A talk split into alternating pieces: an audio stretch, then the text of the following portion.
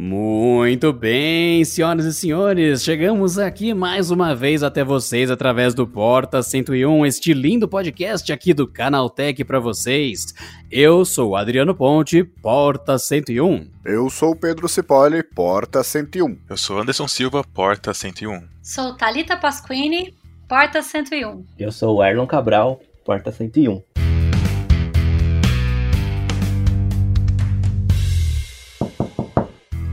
Temos convidados muito especiais, muita gente que faz muita coisa diferente e este episódio vai ser muito interessante. E vamos começar falando sobre iOS, sobre Android, e isso vai ser muito legal. Então segura aí que vai começar esse episódio.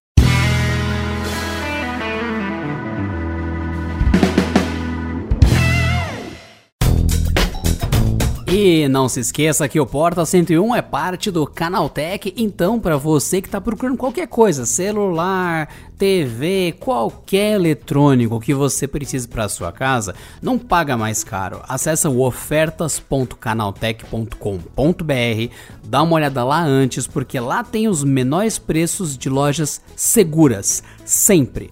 Faça isso antes de qualquer compra de eletrônico, porque é lá que a equipe do Canaltech seleciona as melhores coisas para você sempre. E clicando nos três pontinhos do canto esquerdo do site, você encontra o grupo de ofertas Canaltech, que é para você receber as ofertas do Canaltech, só que direto no seu celular, sem você ter que ficar pesquisando. Aproveita, entra nos grupos e sempre economize. Sempre. Muito bem, senhoras e senhores, então sejam bem-vindos e bem-vindas ao Porta 101 mais uma vez. E naturalmente vocês devem estar com, com curiosidades para saber quem é Erlon Cabral que está aqui com a gente, quem é Anderson Silva, quem é Talita Pascoini e tudo mais, que vão dar uma grande força no tema de hoje. Vai ser muito interessante. Então, Erlon, Anderson, Talita, por gentileza, se apresentem para o nosso público que não conhecem vocês ainda. Pode começar pelo Erlon mesmo, que está aqui na nossa listinha. Olá pessoal, eu sou o Erlon, esse nome esquisito aí. eu sou desenvolvedor iOS no Labs e é isso. justo, justo. E tu, ah, o Pedro vocês já conhecem, que é o Pedro Cipolli de gente. Temos o Anderson Silva logo depois. Anderson, quem és tu? Bem, sou Anderson Silva, trabalho como Tech Lead na parte de Android lá no Labs. Uh, já estou no mercado de Android há uns 7 anos e tenho mais de 15 anos aí na parte de TI Sim, eu sou, tenho uma boa idade aí, prefiro não revelar. Entendi. Então, você é o alter ego de um lutador que passou a ser desenvolvedor. Achei interessante isso, curioso. Talita, e quem és tu? Olá pessoal, eu sou Talita Pasquini, eu sou diretora de tecnologia focada em multicanalidade no Luiza Labs. Também estou em TI há bastante tempo, praticamente 20 anos aí, e vivi um pouquinho de tudo aí, de infraestrutura, desenvolvimento, é, produto, né? Atualmente estou focada na parte de digital e é, integração entre digital e lojas físicas e como fazer esses mundos conversarem, né? Então, que é o que a gente chama de multicanalidade. Muito interessante. O nome dos cargos de vocês é assustador e eu imagino necessariamente coisas fantásticas. Um prédio de 150 andares e vocês no andar 149 discutindo numa reunião normal de manhã. Mas tudo bem, tudo bem, acontece. Vocês todos trabalham no mesmo lugar? Não exatamente, né? Eu trabalho a maior parte do tempo em Franca, que é uma das unidades que o Luiza Leves tem, mas estou sempre em São Paulo, que é onde os meninos ficam, né? A gente se cruza sempre.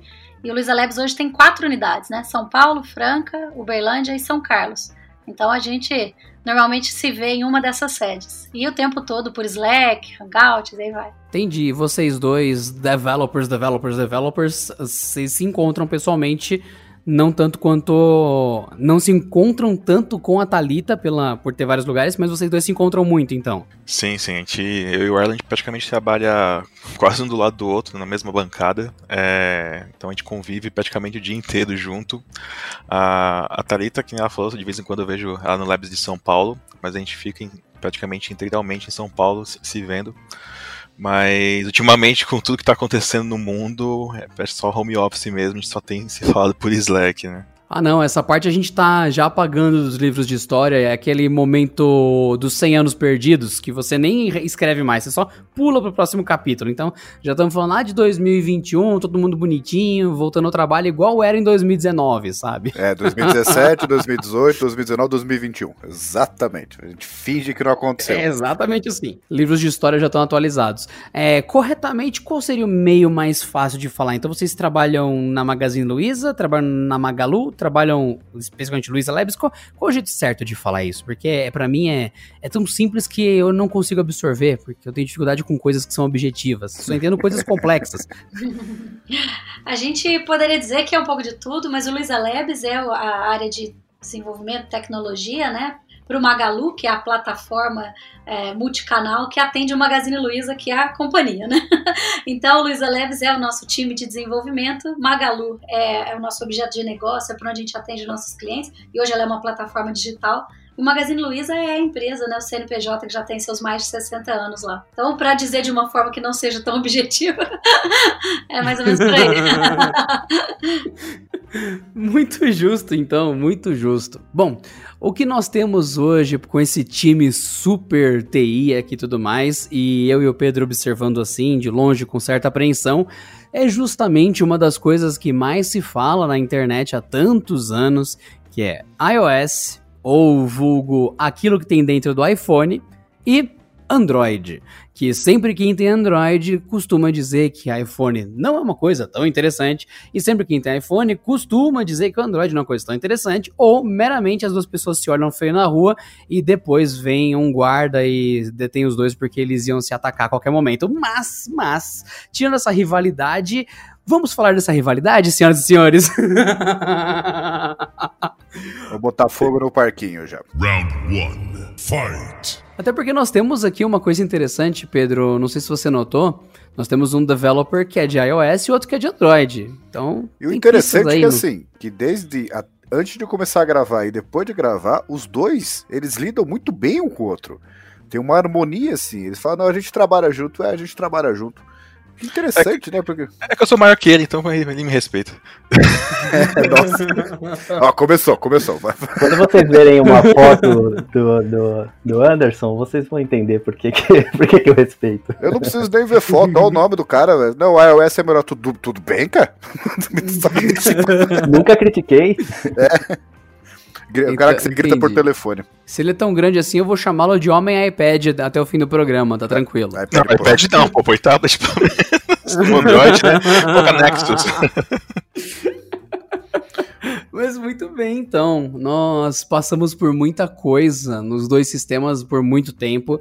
E para todos aqui na sala, para todos os ouvintes, na minha opinião, há muito tempo atrás, existiu mesmo um ponto onde o Android era melhor, o iOS era melhor e ia se trocando essa competição muitas vezes. E hoje, sinceramente, muitos anos depois, eu tenho dificuldade de dizer qual é melhor.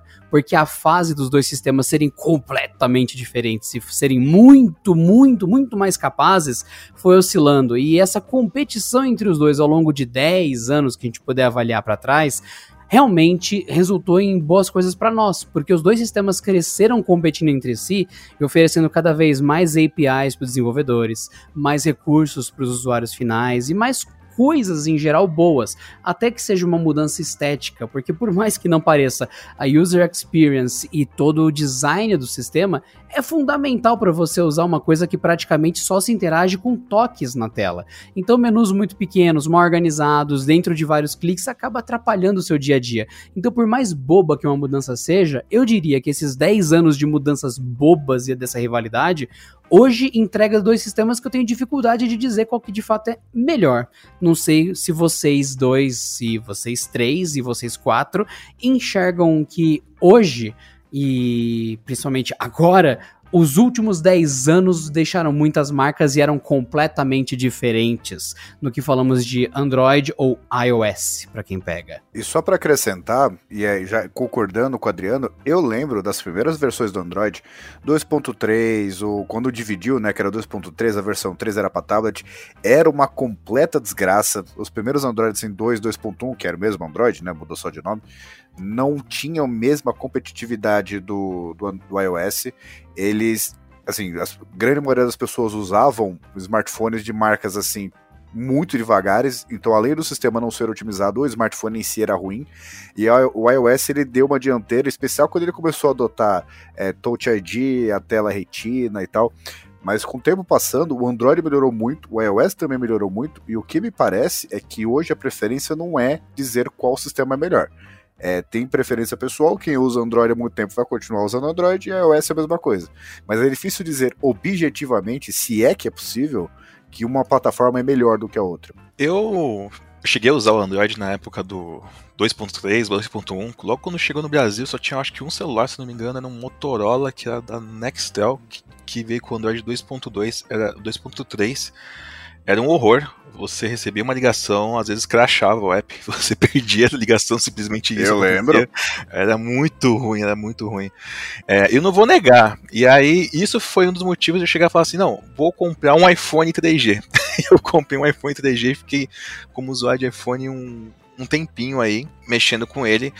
E quando começou a estabilizar, porque querendo ou não, o que aconteceu nas plataformas, é, tanto a Apple quanto o Google em si, na parte do Android, começou a pegar um pouco a, as features que davam certa em cada plataforma, né? Então, dava uma certa uma feature no, no, na Apple, chegava o pessoal do Android, meio que dava aquela chupinhada e fa fazia algo um pouquinho melhor, e aí a, por causa dessa corrida, né, um querendo ser melhor que o outro, ambas plataformas acabaram ganhando. Então, assim, eu concordo com vocês que hoje é bem difícil de falar assim qual é melhor, mais questão de gosto.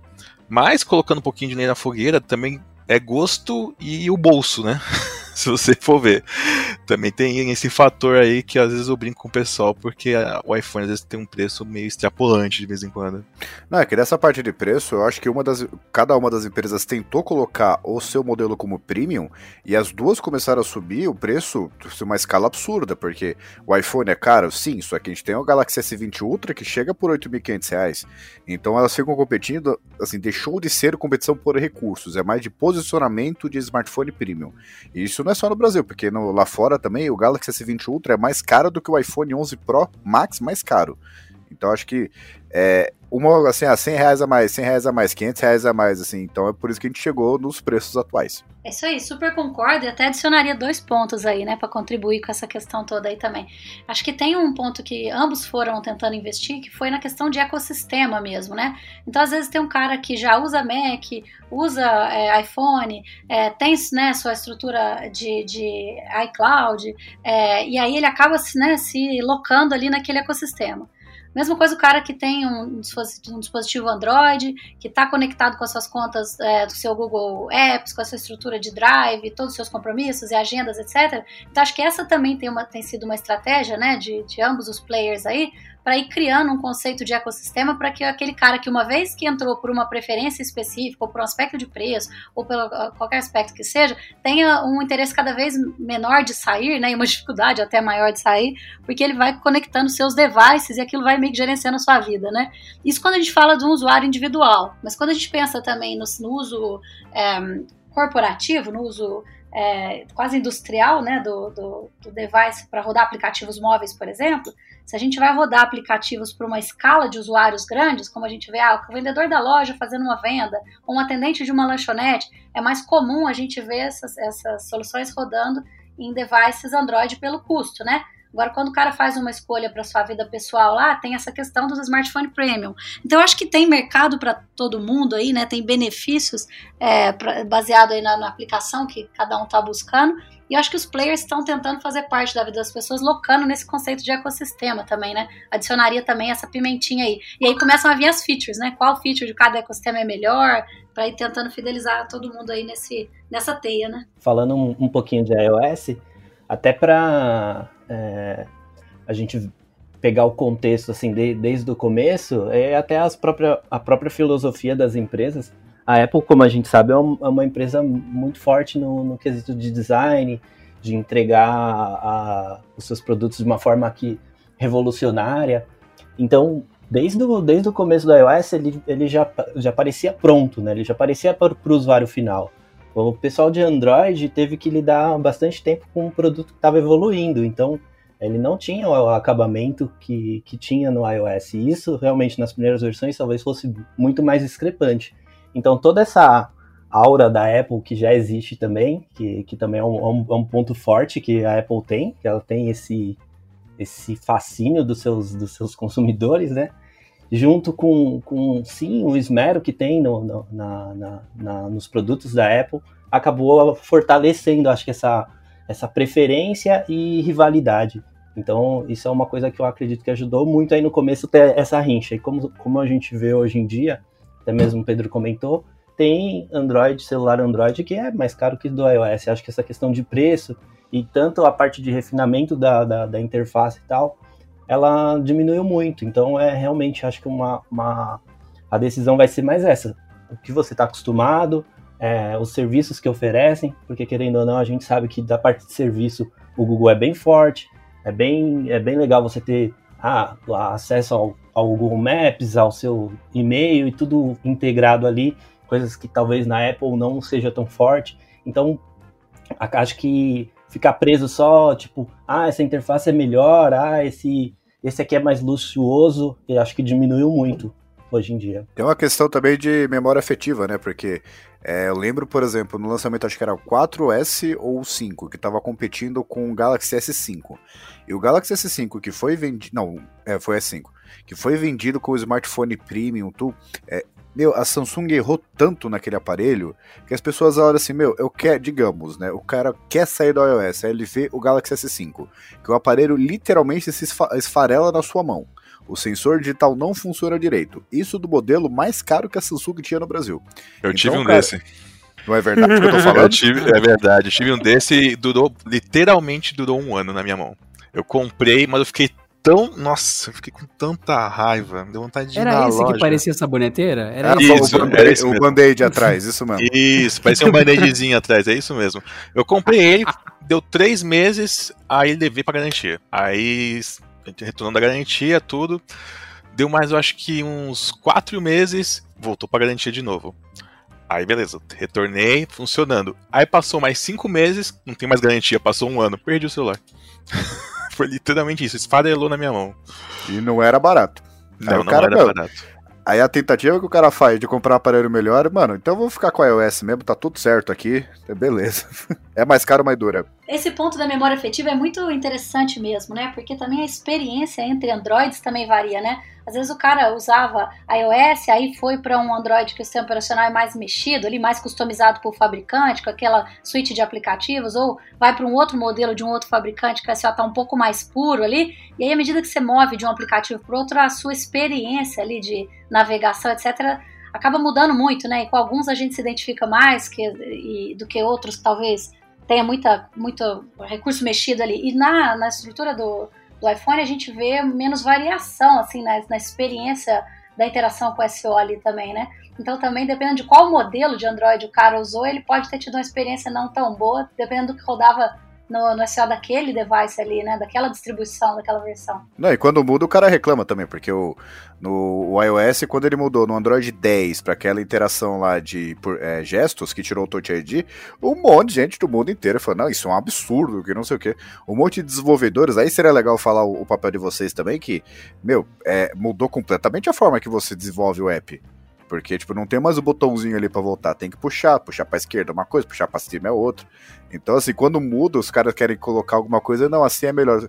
O mundo inteiro, assim, não, pera, aí não, né? Pô, aí mudou. Eu tô há anos usando desse jeito. Sim, esse, isso que você comentou é, é, é bem o nosso desafio mesmo. Porque o cara faz o slide ali pela lateral. Se eu tiver alguma funcionalidade que tava esperando que, que eu detectasse que ele tava fazendo isso, ia confundir com a minha com a minha funcionalidade, com a do sistema nativo. A gente não sabia se a gente podia mexer nisso ou não. Então, sim, é um período turbulento, até para a gente que está desenvolvendo também se acostumar.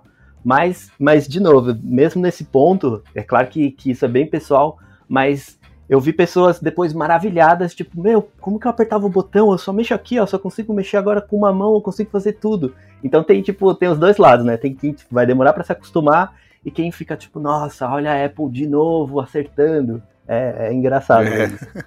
Sim, quando o Android implementou essa parte de gestos, eu também estranhei muito, assim, eu falei assim, ah, vou tentar, eu, tenho o Pixel, né, então eu consegui baixar o beta, comecei a mexer nele, eu falei, não, vou me forçar a acostumar com essa parte de gesto, porque você tá há anos mexendo com três botões ali embaixo, né, que é voltar e o menu principal e a parte de mostrar o que tá em background, eu falei, não, vou forçar a começar a utilizar.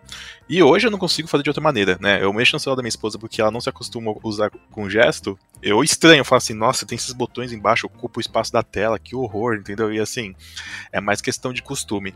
Mas eu queria voltar um pouquinho no tempo. É, tem um ponto que o Erlon tinha falado da questão de como as APIs foram evoluindo, né? E na parte de Android, no começo era muito doloroso desenvolver para Android. Porque o que acontecia?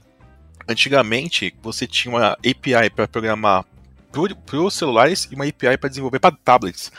Então você tinha que reescrever o código duas vezes caso quisesse fazer um aplicativo para tablet e para e para um device celular.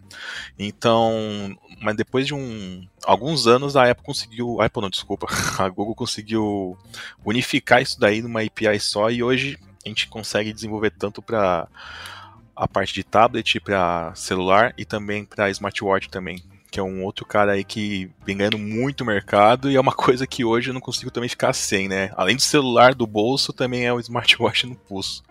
Ora, ora, ora, Anderson Silva. Que interessante você comentar de ter que reescrever o código para quando é para tablet, quando é para telefone, porque assim, uma tal de Apple não literalmente acabou de fragmentar o sistema dos tablets do sistema dos telefones? E até chamou de iPad OS? É, e ainda, ainda dou uma palhinha a mais, porque, ah não, agora a interação por gestos é o futuro, só que lançou o iPhone SE2 que tem o Touch ID, então são duas experiências diferentes aí. Muito bem, temos aí. Vocês concordam que a Apple agora está no caminho da fragmentação, indo no contrário do que ela fez, ou, ou, ou é uma percepção leviana da nossa parte? Olha, olha a Apple complicando minha vida aqui para tentar entender também o que eles estão fazendo. É, bom, no, no, no final das contas, para a parte de desenvolvimento, essa quebra não é tão grande.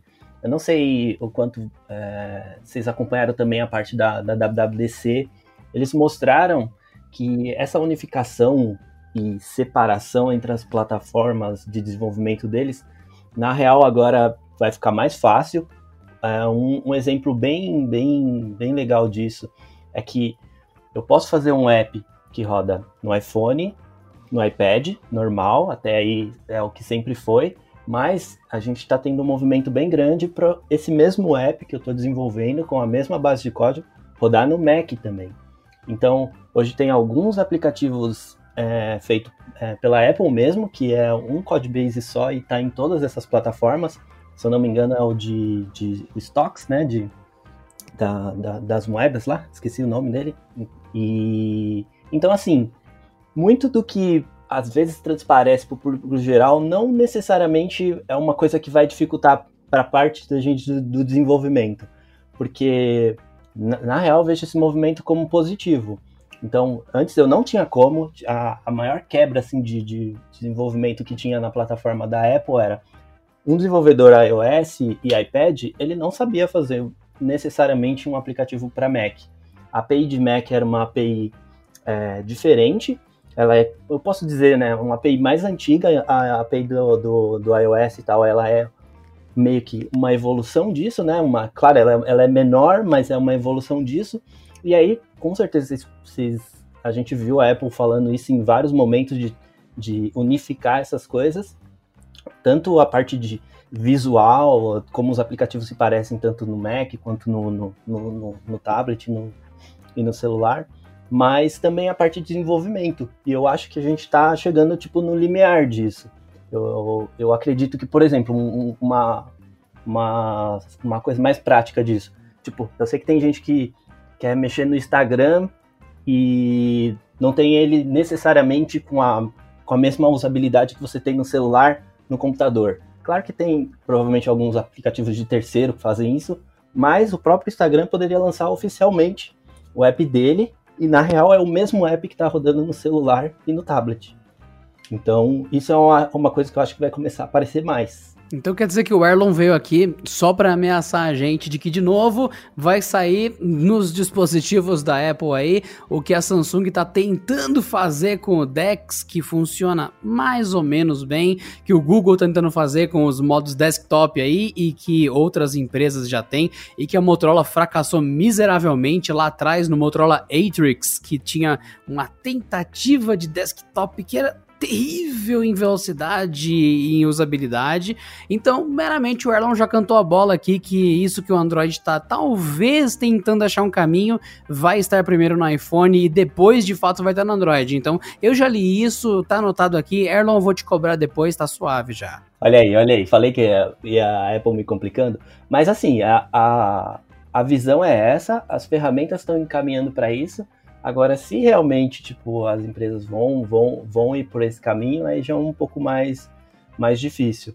Mas, mas sim, esse, esse é, um, é um movimento maior que eu senti dessas últimas WWDC que a gente teve, para assim, uma, uma coisa forte para a gente desenvolvimento da plataforma iOS é essa. Enfim, a gente vai poder fazer um aplicativo só que roda em todas as plataformas da Apple. Eu, eu não citei o, o, o, o, o relógio, como o Spider comentou, é que eu não sou um usuário tanto de, de smartwatch. Mas, mas também, vale para ele também. Seria o mesmo código para rodar nele também. Olha, se você não usa smartwatch hoje em dia que está ouvindo este podcast, não faça isso, não sai ficar parado no tempo, hein? Não seja assim. É, e fica aquela velha discussão também, né, de ah, uma coisa que funcione bem em tudo, né? Digamos, cria uma, uma API aí que, ah, não, ela funciona bem. Pode colocar no, no Mac Pro Retina, que não sei o que, pode colocar no, no iPad, no iPhone, no iPod, pode colocar no iMac Retina 5K. TV, o, o, Apple TV também. É, mas, mas aquela o coisa. O cara deslizou, hein? Entregou, hein? Tá usando Android TV, hein? Vai ser expulso do clube, olha lá. Não, mas é, uma coisa que funciona bem em tudo, ela não é especializada em nada, né? Então fica aquela velha coisa dicotômica. Dá para fazer, por exemplo, o iPad OS ser um baita sistema, só que o cara que desenvolver vai desenvolver para ele, vai ser um especialista naquele. Ou fazer uma API que vai funcionar bem, assim, 98% bem nele, 98% bem no iPhone. Ou 95% bom no iPhone, no, no iPad e no Mac. Então, assim, quanto mais genérica ela é, por mais, melhor que ela seja, a especificidade acaba sendo um problema também, né? É um exemplo clássico de você simplesmente habilitar um app de mobile ou mesmo do tablet para o computador, você ter a interface perfeita, você ter tudo certinho, você vai ter alguns comandos que envolvem clicar e segurar uma coisa que não funciona com o PC. Quer dizer, você pode fazer, mas é horrível você clicar e ficar segurando para abrir o menu. O normal é você abrir com o botão direito e você pega no seu mobile. É normal você tocar e segurar para abrir um menu especial. Ah, mas a API pode interpretar o tocar e segurar automaticamente com o botão direito? Pode, mas se simplesmente você soltar e funcionar igual em tudo, já tem essa diferença. Um é toque, o outro é mouse. E tem coisa que fica estranha de fazer no mouse. Dá para fazer, mas é estranho pra caramba. Não, e aquela coisa, o não gostei, por exemplo, lá da navegação por gestos versus Touch ID, não gostar é uma coisa assim, você pode decidir gostar ou não, se acostumar com o outro. Agora, pro desenvolvimento, meu, muda completamente o que o cara tava fazendo.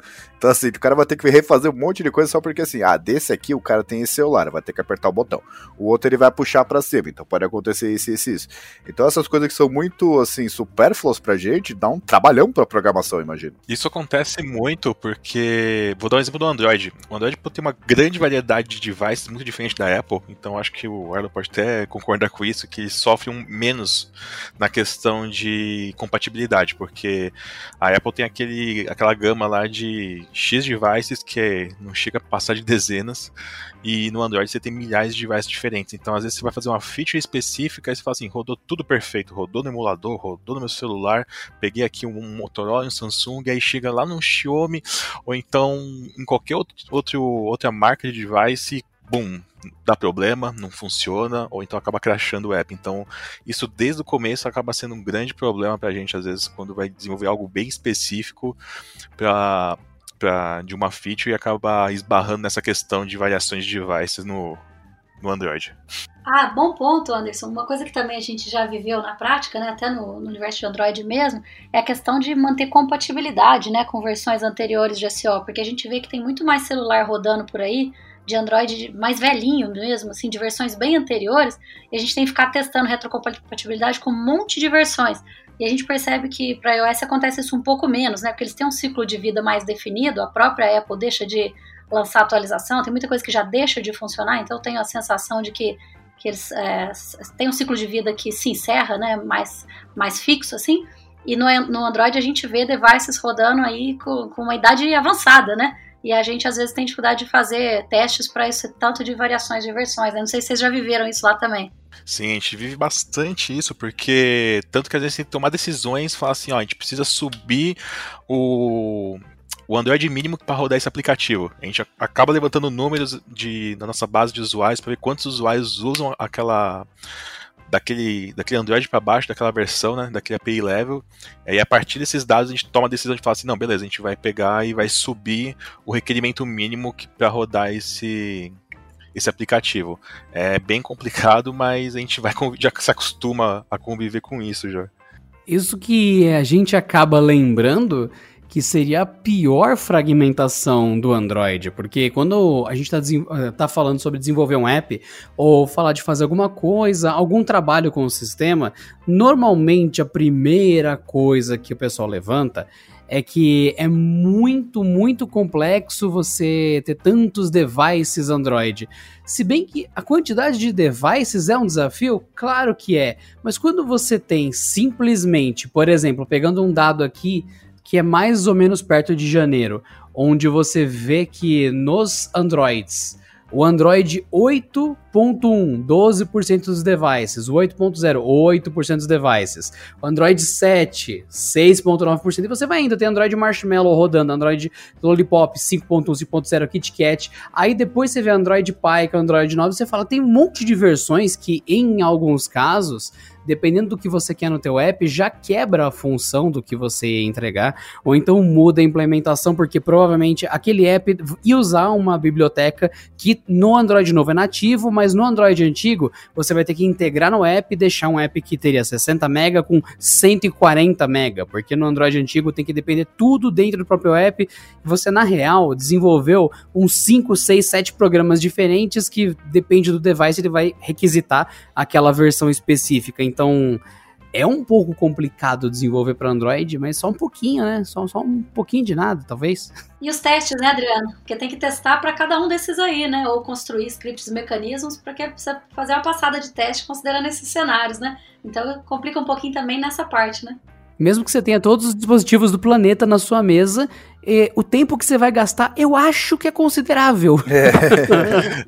É. é, por causa dessas customizações que ocorrem das empresas, né? Samsung, cada Motorola, cada, cada um tem a sua customização né, tirando a própria, o próprio Pixel, que é diretamente do Google, acaba complicando a gente dependendo da feature que for gerar. É até por isso que o Google tem um projeto, né, de lançar o novo OS deles, que é o Fuchsia, né? Tá desde 2006 em pelo menos em testes lá, mas por enquanto não tem uma data de uma release oficial para o público. É, então, é o Dom Sebastião do Google, né? Porque ele nunca chegou. Entendeu? Tá, tá anos. é isso mesmo. É, porque desde 2016 até agora não tem um cheiro dele no mercado, é complicado, né? Exatamente. Eu já ouvi desse Fuxia, não é brincadeira, porque olha, ao que eu saiba, na última vez que eu ouvi, o Fuxia seria um modo de você ter um Android misturado com Windows, misturado com tablet, para suprir o maior problema do mundo, que é, ah, eu vou rodar o Windows no celular. Boa sorte para sua bateria. Ah, eu vou rodar Android no meu computador de mesa tudo bem, boa sorte para instalar Steam, para instalar um jogo pesado normal, instalar um Photoshop completo. Então seria o momento de você uni universalizar um kernel mais complexo, uma biblioteca mais complexa, e você poder ter apps é, x64, x86 e também no modelo do, dos ARMs numa única coisa, mas até então eu não ouvi mais do que isso e já passou muitos anos. Eu acho que isso nem existe mais. O Google deve ter só, ah, eu não quero mais brincar e jogou num canto. É um brinquedo velho. Não, é aquela coisa, né? O Force é ser, é até difícil falar ele ia ser a, meio que a, a, união né, do Android com o Chrome OS, né? Fazer um sistema só. Isso, aí é, é muito curioso. É, aí é o que acontece. Os, os, os, os Chromebooks mais recentes, eles rodam aplicativos Android. Só que não é o Fúcia. Então, assim, fica um negócio meio, meio, meio, meio burro, sabe? o que, que, você tá fazendo? O que você prometeu tá com outro nome, mas funciona, mas não é. Mas vai acontecer? Vai. Quando? Não sei. Mas, ó, é, eu acho que... é igual o Messias, né? Parece Jesus, tá esperando o Messias chegar pra resolver, né? E nunca chega. Eu falei, é o Dom Sebastião do Google, né? Porque, ah, não, vai acontecer o dia. Vocês estão subestimando a capacidade do Google de lançar versões pioradas dos produtos dele. Nunca se esqueçam de que o Google, no meio de um monte de redes sociais, lançou o Google Plus só para provar que ele sabia fazer algo inferior. Então não fiquem aí esperando o Fuchsia ser algo tão terrível, porque ele vai ser, provavelmente, e talvez melhore. Então calma, calma, Me menos esperança nos corações. Aí o Erlon já aparece e fala, viu? aí começa toda aquela iOSização do podcast. É, é que o Google, assim, ele tem um, esquema de tentativa e erro que é muito mais. Que, assim, erro. Não, é que a Apple... Mais aberto ao público, né? As pessoas veem ele, ele falhando mais, mais frequentemente, assim. Sim, porque a Apple, ela consegue esconder as falhas dela, assim, de um jeito que eu acho impressionante. Consegue e... esconder as falhas muito bem, escondendo embaixo do mouse o carregador, por exemplo. Tipo, o Testa foi, foi, foi brava. Meu Deus do céu, foi projetado por um, sabe, um ratatouille, porque, cara, quem, como é que o cara, e assim, por mais que o carregue fique meses com a bateria, meu, é muito burro, velho é muito, muito burro. É, é, é, é, bem estranho. Eu sei que vocês estão falando, eu tenho um mouse desse aí, é bem chato mesmo isso aí. Mas não é bonitinho, quando acaba a bateria, você emborca ele de ponta cabeça como se fosse uma tartaruguinha, tipo, socorro, socorro, minha bateria acabou. Aí você tem que pôr o cabo na barriguinha dele e ele, ah, obrigado. Aí parece um bichinho ali parece se debatendo. Tá salvando ele, né? Parece que tá salvando o cabo. Não, mas uma coisa que eu tenho que reconhecer, assim, é, acho que vocês dois que são de plataforma diferentes vão reconhecer também. Eu, eu acho que a Apple, ela tem um papel importantíssimo para a humanidade. Porque o que ela faz? Ela vai lá, lança um recurso, e até ela anunciar aquele recurso, ninguém falava dele. Dá dois anos, todo Android, por mais porcaria que, te, que exista, tenha. Porque, por exemplo, o, o, o, Face ID. Meu Deus do céu, hoje quase qualquer smartphone tem. Tem smartphone tipo, muito básico que tenta desbloquear por câmera. O sensor de impressão digital. Hoje, assim, ficou tão avançado que já era a tela, mas foi a Apple que colocou o Touch ID lá. Então ela tem, tem esse papel de criar uma tecnologia, ela faz, ela fala assim, não, participar da vida das pessoas, e aí um monte de fabricante de Android fala assim, quer saber, eu acho que é uma boa ideia fazer isso. E alguns deles faz, fazem até melhores. Por exemplo, a Apple vai lá usou duas câmeras. Agora tem smartphone que, se o cara se deixasse, ia ser 140 câmeras ali atrás. Mas quem começou? A Apple. Então ela tem esse papel de criar Aí depois passa dois, três anos, um monte de fabricante joga para as massas. Aí todo mundo tem. Opa, mas o Pixel faz melhor apenas com duas câmeras, hein? No 4, no, no, no 3 ainda com uma câmera faz melhor que muito iPhone aí, hein? Pode ficar tranquilo que o próximo vai ter 20 câmeras. Hashtag Team Pixel. Também sou do Team Pixel, hein? Olha aí, ó. Ô, louco. Vou, vou... Não, vou ser muito sincero com vocês. O Pixel, assim, eu gostava mais do Nexus, que a proposta dele é muito mais legal pra mim. Mas o Pixel, eu achei assim, a, a, os produtos, o Pixel 3, por exemplo, você pega na mão, por mais que ele pareça só meio vagabundinho, assim, porque ele parece meio vagabundinho, vamos concordar que visual primeiro não Sim, tem. verdade, é verdade. Mas a experiência que ele oferecia era fantástica. O Pixel 4, para mim, foi uma decepção, decepção tão que eu testei ele, tá lá no, no canal Tech.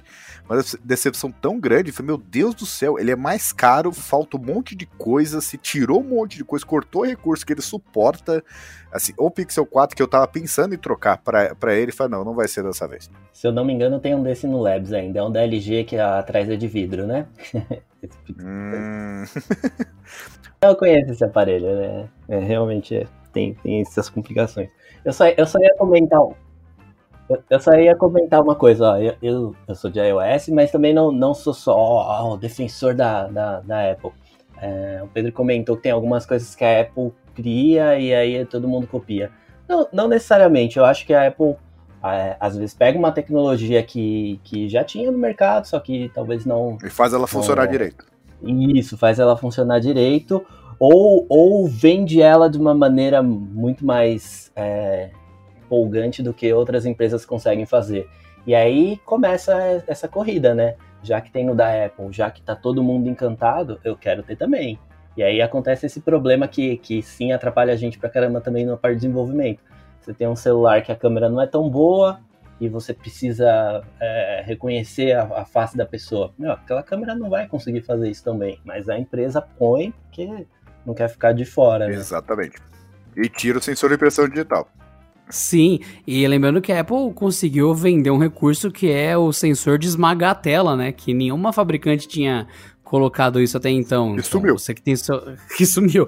Você tem seu iPhone, esmaga a tela dele, ele sente que você tá fazendo força. Então, é, e desapareceu. Então não é tudo que vem da. É, não Era para ser um, um, feedback ali quando a pessoa tá pressionando alguma coisa, mas é muito difícil implementar porque é isso, né? É um, um gimmick, né? É difícil. Sim, não é tudo que a Apple mostra que dá certo, né? É, aperte com força tal. Meu, você pegar o, o Anderson Silva aí, por exemplo. Né? O Anderson? É.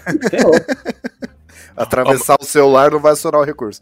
Mas eu vou dar meu crédito pra, pra Apple. O Face ID dele, pelo menos na minha visão, eu não vi um outro device fazer com tanta precisão que nem faz os celulares da Apple. Pelo tô dizendo isso há, eu tô dizendo isso há, há anos também. O Face ID não é só superior, como ele vai ficando cada vez melhor, porque ele vai pegando um ângulo diferente e vai salvando aquilo. Então vai ficando cada vez mais preciso. Isso aí tem que reconhecer. O Face ID, isso é o cara que, em teoria, todo mundo diz que odeia a Apple, né? O Face ID é um recurso que não tem concorrente. Ponto. O radar ali do Pixel 4, não sei se vocês já testaram também, ele não funciona tão bem quanto o Face ID. Ele é insuperável. Maravilhosamente. Maravilhosamente vamos levando esse caos. É, esse caos maravilhoso que é iOS e Android. E temos muitos pontos aqui que deixam já clara a evolução dos sistemas nos últimos 10 anos e tudo mais. O quanto eles foram desempenhando melhor e a fragmentação da plataforma, como os developers aqui lembraram, nossos três convidados deixaram claro, tem muito mais a ver com dispositivos e sistemas que estão rodando, não só números em geral. Ah, tem vários aparelhos com telas diferentes. Não é só isso que vai atrapalhar ou ajudar o developer. Então tem muito a ver. E nisso eu convido vocês três a seguinte questão, já que a gente falou de tanta evolução e também de fragmentação.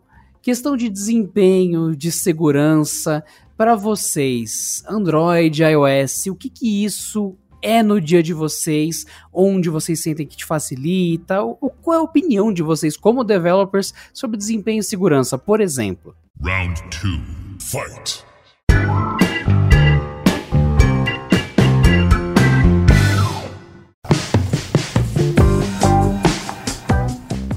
posso dar uma provocadinha na pergunta do Adriano? É... Provocadinha não, tem que ser provocadona. A gente quer fogo aqui. É, Isso daqui é guerra não. de trincheira. Vamos, vamos todo mundo tomar chá. Muita calma, muita calma. Uma discussão sal, sal, é, como é que é? Salutar. Edificante. Muito simples. O quanto da segurança que todo mundo diz que o, Android, que o iPhone tem de superior é de fato superior ao, ao Android, se é que é, considerando que boa parte das falhas de segurança, que eu lembro que eu li um relatório disso, foram de pessoas que instalam apps de recursos de terceiros. Ou a culpa é do próprio cara, por exemplo. O cara vai acessar um site esquisito é, no Android e, e, isso acabou causando vírus no qualquer coisa assim, tipo lentidão etc. Só que isso aconteceria também no iOS.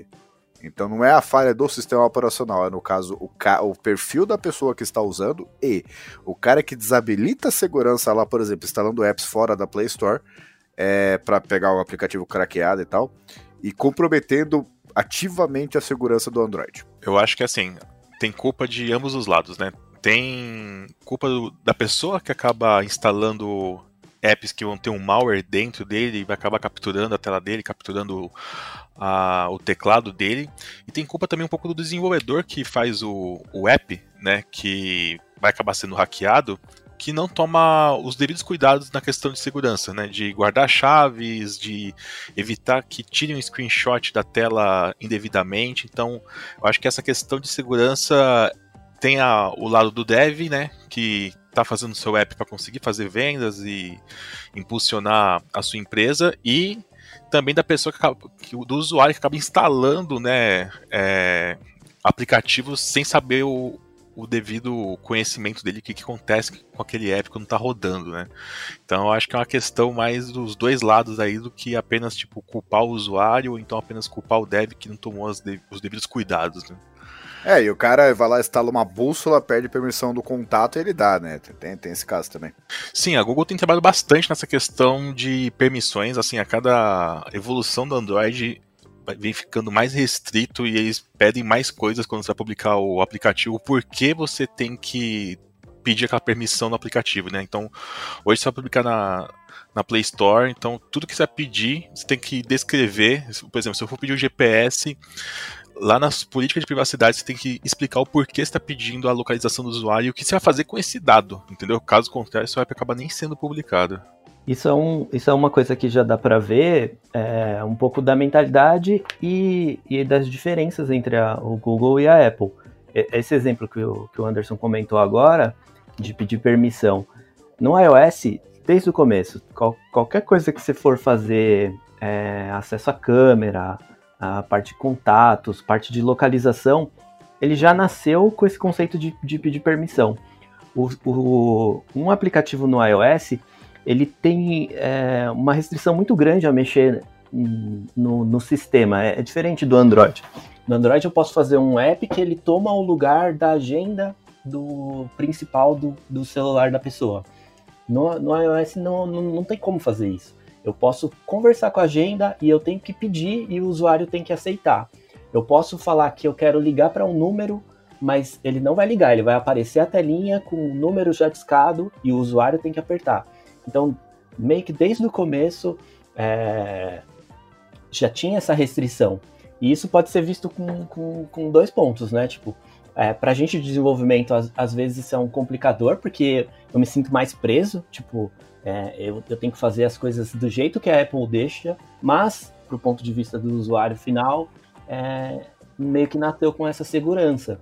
É, então tem essa diferença de filosofia isso, isso esbarra um pouco na liberdade também do, do desenvolvedor. Mas é claro que, tipo, como usuário, eu, eu acho que essas restrições acabam ajudando. Né? Infelizmente, acabam ajudando. Hoje, hoje a, eu acho que a, a Google e a Apple acabaram ficando da mesma, quase a mesma política, quase, né? Porque acontece, a Google era muito aberta antigamente, você podia fazer qualquer tipo de app que fizesse qualquer coisa, pedir qualquer tipo de permissão e foi estreitando cada vez mais. Eu lembro que no começo, pode me corrigir, na, na Apple era muito, muito restrito e hoje tem um pouquinho mais de flexibilidade em algumas questões, não é isso? Sim, é, tem, tem porque o que acontece? Ela vai construindo algumas, algumas é, APIs para algumas coisas que, que o pessoal mais pede. Um exemplo prático disso. É, era bem comum, até com, começou essa moda bem forte de você logar com um celular. Então você digitava seu celular, recebia um código para confirmar que aquele celular era seu. Cara, quantas vezes já, já não pediram pra gente, pô, no Android, quando eu faço isso, na hora que chega o, o SMS, ele já preenche aqui para mim, eu já vou embora. É menos uma fricção para o usuário, ele não ter que ir lá na notificação, ver e copiar. Meu, não dava pra gente fazer isso na é, época. É, tanto... Eu não tenho como ler uma notificação que chegou do SMS dele. É, tanto que antigamente Porém... era livre fazer isso no Android e hoje tem que pedir uma permissão. Tanto que a maioria dos apps hoje dificilmente pede permissão para você pegar o sistema de serviço, né, de SMS para fazer leitura. Porque antigamente você não precisava é. de permissão, você ia lá, lia e acabou, fazer o que quisesse. Mas aí, então, hoje tem uma API para isso, que provavelmente vocês já devem ter passado por essa experiência, ela aparece em cima do teclado ali o número que chegou.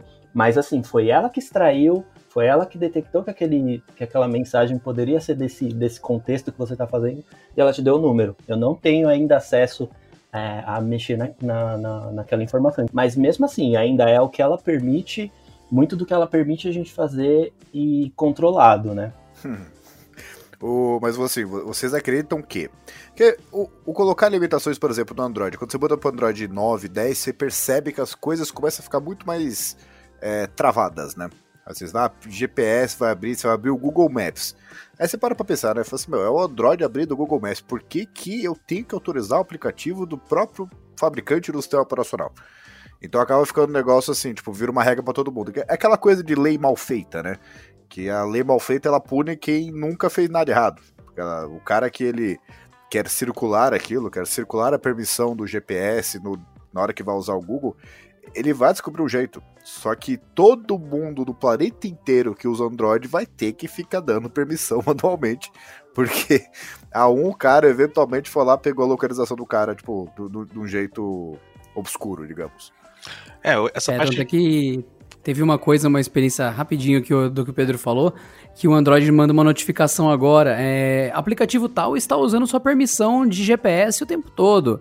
Não se esqueça, só para você lembrar, né? E eu recebi uma notificação exatamente do que o Pedro falou. Ei, importante, Google Maps está usando seu GPS, hein? Aí eu, é, é nada. Tá? ok. que bom, né? É, é, isso tem no, no, no, no, iOS também, já faz um tempo, a gente chamava de, de do sistema ficar dedo duro. É o X9, né? É o X9. é, X9. Ah, ó, o, o Foursquare tá usando sua, sua localização agora. Não ué. diga. Não, mas assim, tipo, eu não deixei, como assim? Aí você vai lá e deleta o app. aí, tipo, aí, Aí, tipo, se isso acontece com um app que você tá fazendo, você fica chateado. Pô, mas você denunciou, o cara me tirou agora. Mas tá vendo? É, é a visão de, de pensar no usuário, que tá certo. É, porque no Android, antigamente, você podia. Você dava permissão do GPS, ele podia usar o GPS a qualquer momento. Mesmo o app em background, ele podia lá ficar fritando tua bateria usando o GPS. E agora você escolhe, você fala assim, não, eu só quero que use o GPS enquanto eu estiver dentro do app usando ele. Quando estiver em background, eu não quero que use. Então, acaba ajudando o usuário a manter a vida útil da bateria, né, e os recursos dele. Uma coisa que eu posso dizer assim dessa permissão de GPS, por exemplo, é que o iOS, numa experiência que eu tive, posso estar errado, né? Aí vem, aí vem. Não, só estou contando um caso que, que, que aconteceu. Por exemplo, eu tenho muita preguiça de usar aquelas smart bands para contar passo, porque na hora que eu vou digitar alguma coisa, aquilo atrapalha. E eu não tenho paciência, vai ficando velho, vai perdendo a paciência para coisas mais simples. Então eu já deixei de usar. Então o que eu faço? Eu deixo o celular contando o passo e no Android funciona que é uma maravilha. Se olha no final do dia, tem relatórios completos lá do Google Fit, de onde você andou, porque de vez em quando, sim, parece que você andou de helicóptero por cima da cidade, que ele pega o aproximado, né? Só que no geral funciona muito bem. E o, no, no, iOS, quando você quer fazer esses aplicativos Strava ou o próprio Google Fit, na hora que você vai olhar no final do dia, pô, você permite o uso o tempo todo? Eu vou lá, permito o uso o tempo todo. Você vai lá e chega de noite, você não andou nada. Então, assim, é, eu, não, eu não confio jeito... nesse contador de passos do celular, não. Uma vez eu tava no ônibus, assim, há muito tempo, eu tava no ônibus e falou: parabéns, você concluiu sua meta de passo. Eu falei, tô no ônibus, como assim? Não, e, e, é bizarro que, assim, se você. O, o Google Fit, se você é, habilita tudo, eu acho inacreditável como é que eles percebem que você. Eles sabem que você tá andando, ou sabe que você tá andando rápido, sabe quando você tá andando de bicicleta e sabe quando você tá andando de carro. Então, assim, aí você pega o negócio que tá no seu bolso, que você não está interagindo com ele. É, aí na hora que, pô, é muito legal que isso funciona. Aí depois você para pra pensar assim, é absolutamente impossível que faça isso direito. ela tá chutando 90% do que ela tá. que não dá, na verdade que não dá, não dá pra pegar a velocidade média, não dá pra pegar nada. Mas o, assim, o, o, ponto que eu queria fazer é, do, do iOS, mesmo habilitando tudo, é, quando eu fechar o aplicativo, ele não rodar de fundo para contar o que eu tava fazendo. Eu tinha que deixar ele aberto. Isso acontece mesmo, e isso é, é de novo, né? As, as regras da Apple. Pro, provavelmente, se você usasse o aplicativo nativo mesmo, se tiver né, um, um do nativo, pode ser que ele funcione melhor. Mas para nós, os aplicativos, eles vão, eles vão, eles vão entrar nas mesmas regras de, de, de permissões e, e, tempos de uso de background. Então, sim, ele pode receber a, a sua localização o tempo todo, mas o sistema operacional vai avisar para o seu app no, do jeito que ele achar melhor, entendeu? Ele pode ver a bateria e falar, ah, agora eu não vou avisar ele não. Ah, ele está fazendo alguma outra coisa que também está usando GPS ah, não, não vou, não vou passar essa informação para ele agora. E não é, não é igual no Android, como o Anderson comentou, que ele literalmente estava plugado no GPS do cara e estava lá escutando. A gente sempre tem o um intermediador, sempre tem o, o, iOS ali em cima e ele vai passar essa informação pro, pro aplicativo. E aí é claro que, tipo, a gente tem menos prioridade do que, sei lá, talvez um, próprio aplicativo nativo. Então isso é uma coisa que também eu acho que hoje está menor, mas já deu, muita, já deu muito problema entre os desenvolvedores e a própria Apple. Tipo, é, algumas coisas ela consegue fazer melhor do que tipo, os aplicativos fazem. Então, tipo, ficava uma concorrência um pouco desleal. Mas, de novo, ela entrava nesse argumento: pô, tô te protegendo a sua bateria, tô te avisando se ele tá mexendo em background. Então é, é, é complicado. A Apple ajuda bastante a parte do usuário, mas sempre cria essa, esse atrito de tipo, cara, talvez tá um pouco restritivo demais. Não, mas o É, bom. sacanagem É, aqui, é ó, o dia a cara. dia. Sacanagem, acabei de abrir meu gerenciador de permissões aqui num Galaxy S10. Aqui diz que o meu aplicativo de telefone tem acesso à câmera. Eu acho que isso tá certo, hein? Só acho. O- uma coisa que assim, que eu reparei da Apple, é, isso é. Eu não, eu não sei dizer se é certo ou não, mas é uma estratégia que assim, vale a pena ser debatida, né? Que, por exemplo, tem coisa. Esse negócio que eu falei que o, o Google adivinha, isso de processamento de fundo, né? Se você tá andando, aonde você tá andando, se tá andando rápido, de bicicleta e tal, que tem uma margem de erro gigantesca, que não dá pra confiar em nada, assim, dá pra você ter uma aproximadamente o, o que que você fez, tudo bem. Mas é 100% fiel, é a única coisa que de fato não vai acontecer. Que, que a Apple faz, na minha opinião? Aí você vai lá, Google, usa o Google Fit para fazer isso, digamos, ou o aplicativo nativo deles. É, a Apple sabe que isso não vai ser feito direito. Não, não, é, não é possível, não é tecnologicamente possível que isso aconteça. Então o que, ela faz? Olha, você quer contar os passos? Você vai usar a pulseirinha aí, você vai comprar o Apple Watch. Eu não sei, eu sei que o celular para você fazer isso, você não, não vai fazer, por quê? Daí, qualquer coisa, de evitar problemas futuros. Ah, mas eu andei 20 km todos os dias, digamos. Sim, mas o aplicativo tem uma dose de erro e tal. Se você tivesse usado o Apple Watch. Então, assim, ela acredita que se não, não for fazer do jeito certo, ela não faz. Você vai e compra o seu relógio ali e conta pelo relógio. Pelo celular não dá. Mesmo que você queira. O que é uma estratégia diferente do Android. Fala assim, no Android tem aplicativo se você quiser. Eu quero meu processador o tempo todo no talo. Você pode. É uma burrice, mas você pode. Eu acredito nisso que você, você falou. Eu, eu acho que, que sim, pode acontecer isso. Não só no âmbito de que ah, você não vai conseguir fazer bem, ou, ou isso vai acabar fazendo a bateria do celular acabar mais rápido e, consequentemente, a pessoa vai falar que o iPhone a bateria dura menos. Pode ser, pode ser. Tipo, eu não, eu não, eu não, acho, eu não acharia estranho se isso realmente acontecesse, sabe? Mas aí, como você falou, é um pouco da, da, da ideologia deles, do jeito que eles tratam e cuidam da plataforma, como é muito mais fechada, né?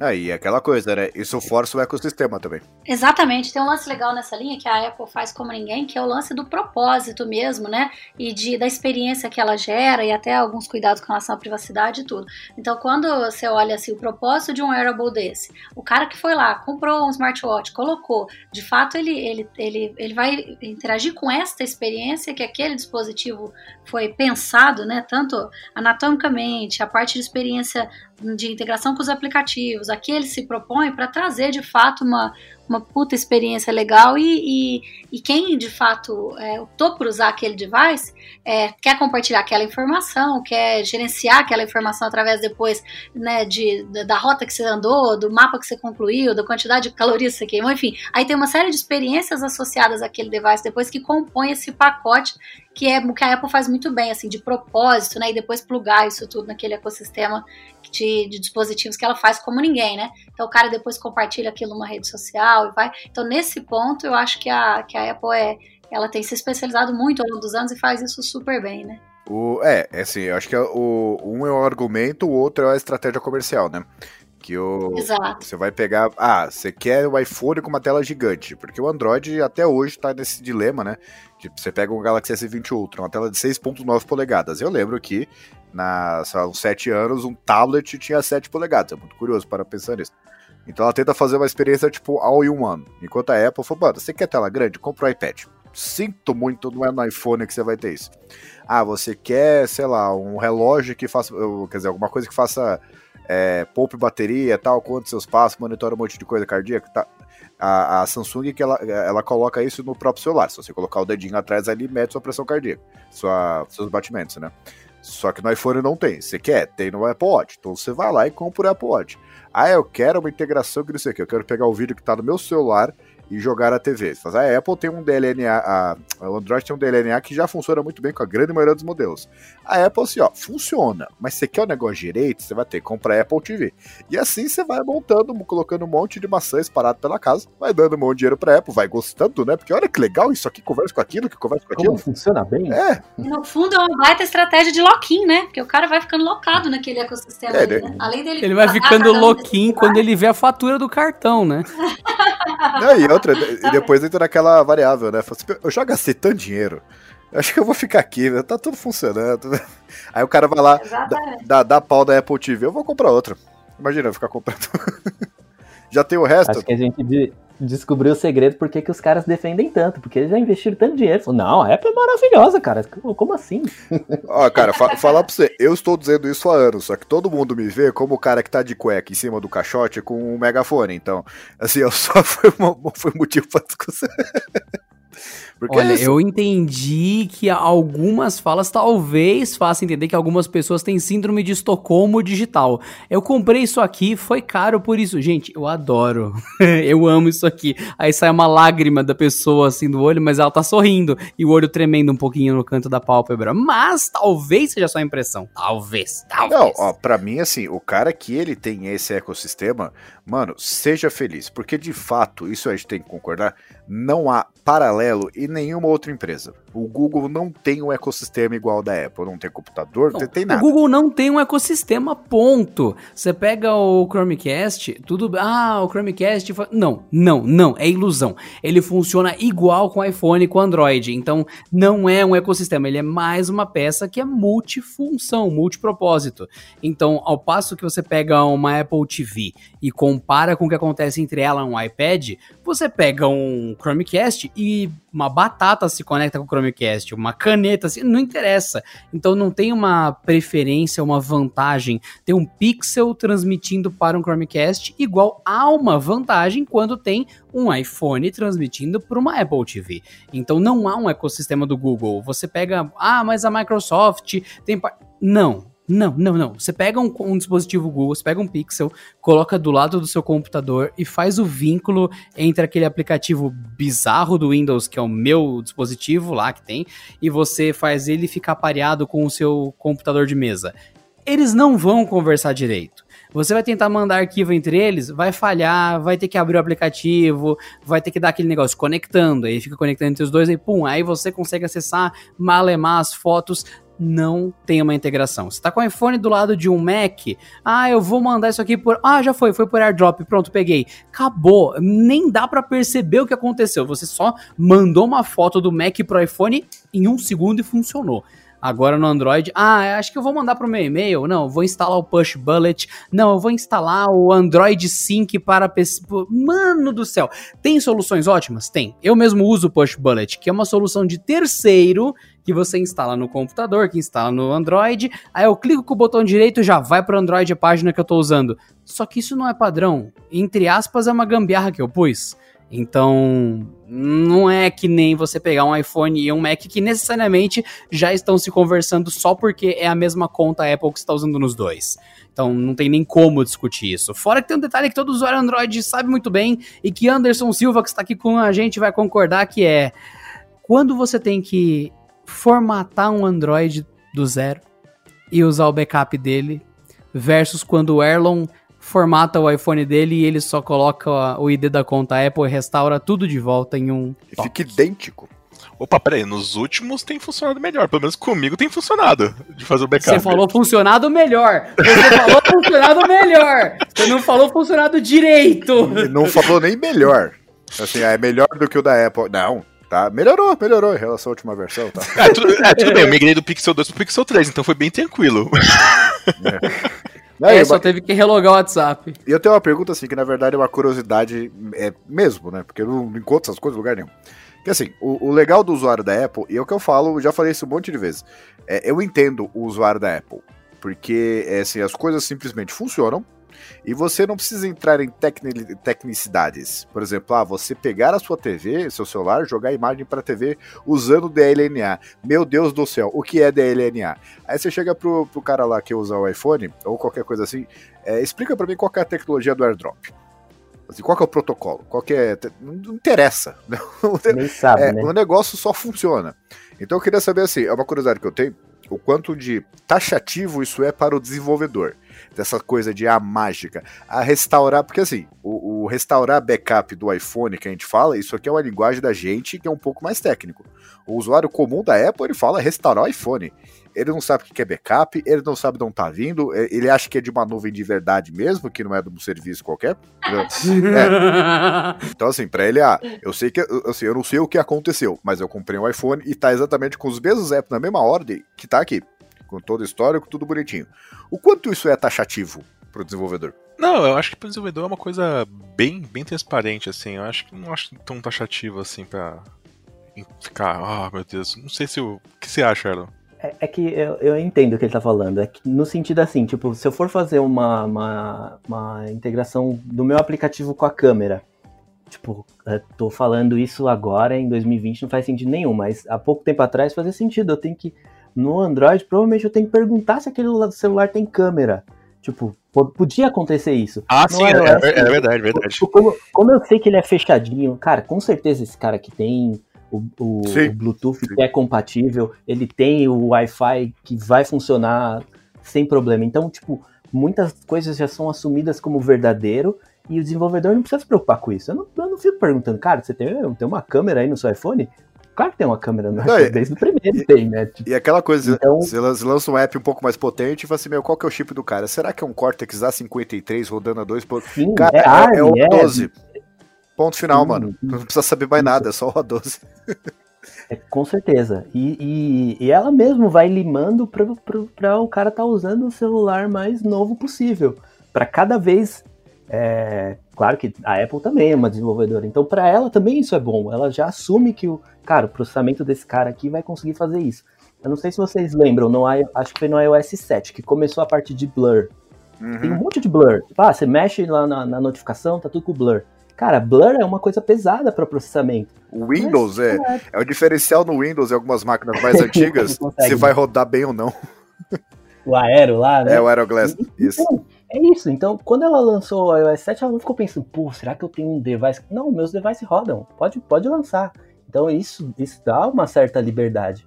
Mas é, é aquela caixinha, né? São, são, são dentro dessas, dessas limitações que como a Apple é um produto premium, essas limitações são, são bem altas, né? Tipo, tem limitação, mas elas são bem altas e elas são, na maioria das vezes, tipo, maior do que o padrão do mercado. Então, por mais que seja limitado, ainda é um, algo que é, tipo, superior ao, ao médio, né? Então, é, isso é uma vantagem que eles têm. É aquela coisa, ah, o iPhone, ele, os mais recentes agora, ele tem, eles têm o Wi-Fi 6, né? E, o, e aquela coisa, meu, sabe o que é o Wi-Fi 6? Se você não interessa, eu sei que eu ligo o negócio tá rápido pra caramba, cara.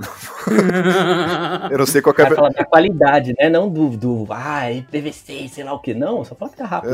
Wi-Fi 6 quer dizer, Wi-Fi 6 estão vendo como foi rápido? Acabou. É isso, professor. Lá vem as piadas edranísticas.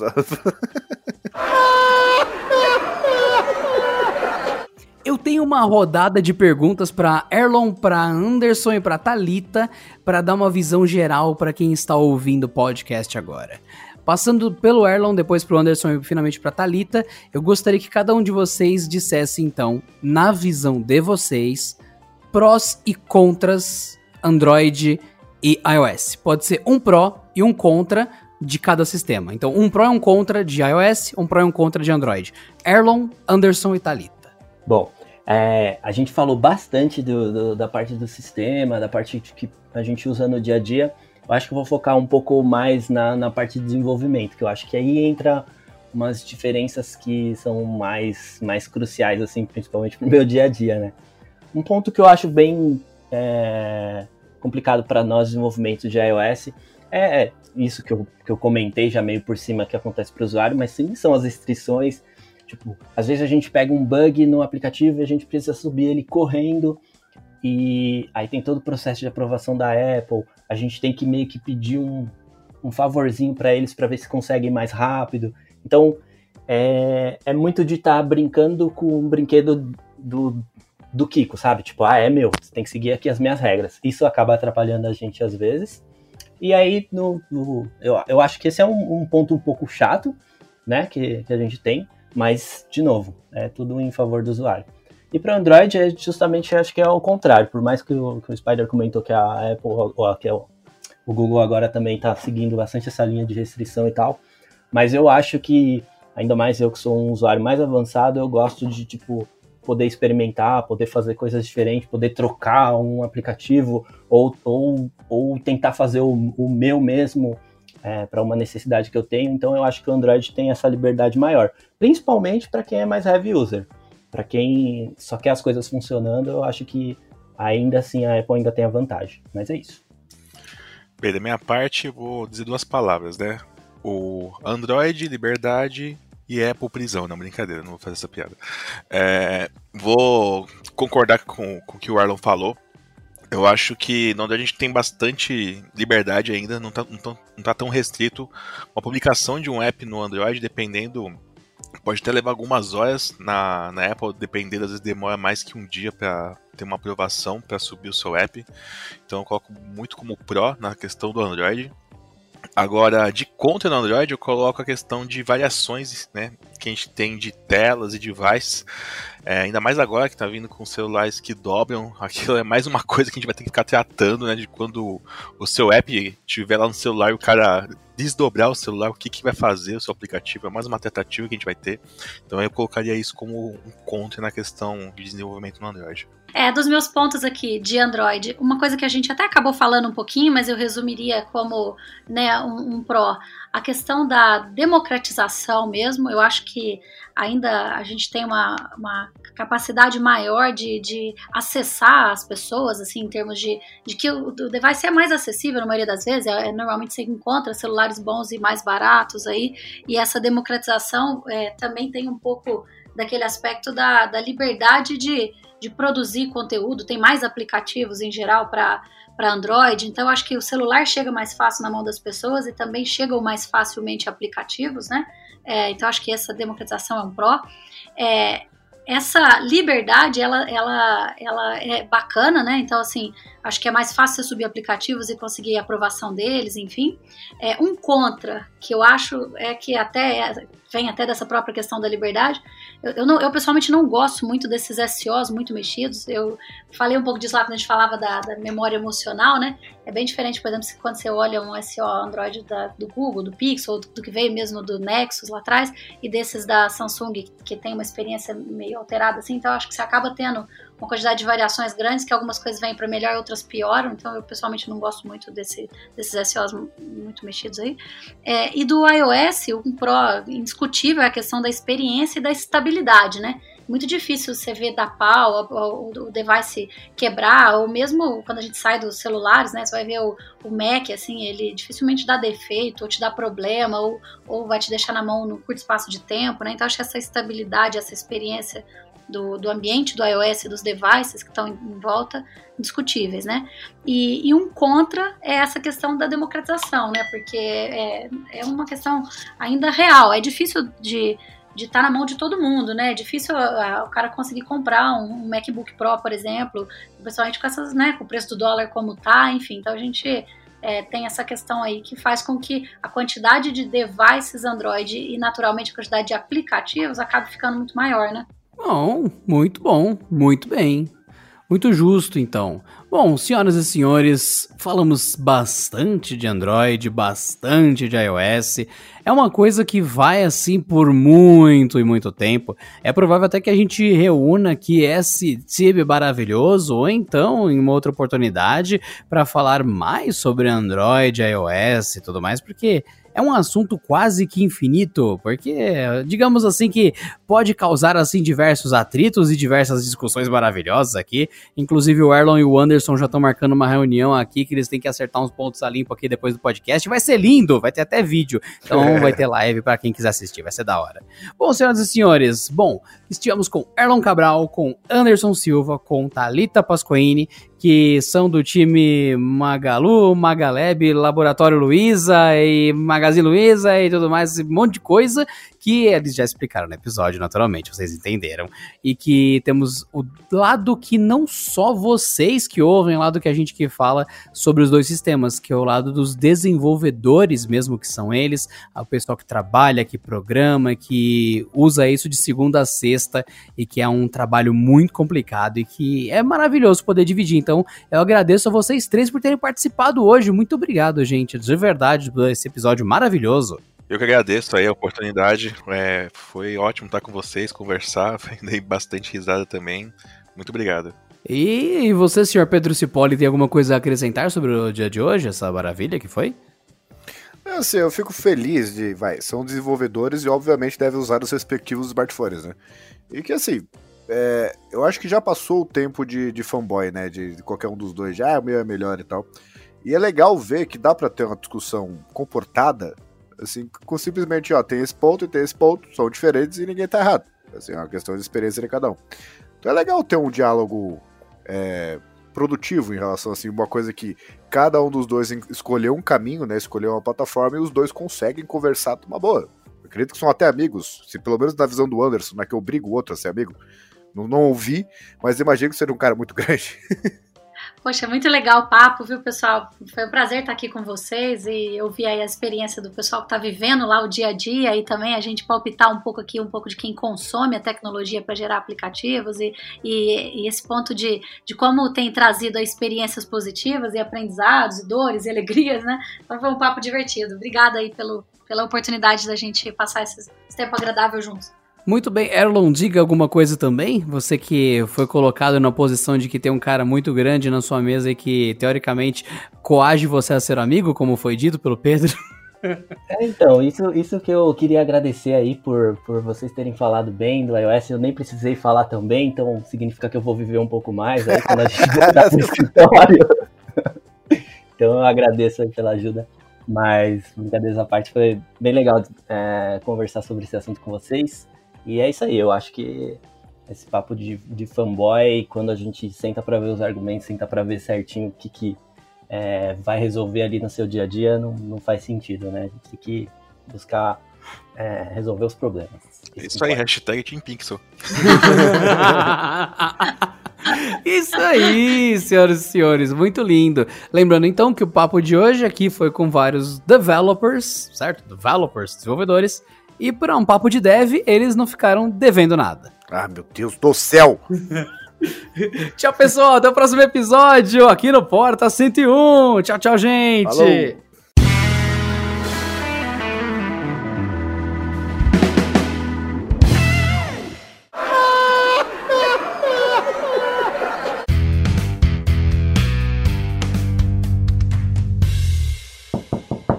Este episódio contou com a edição de Vicenzo Varim. Não deixe de seguir a gente no Instagram, que é canaltech, com CH no final, e também no YouTube, youtube.com canaltech.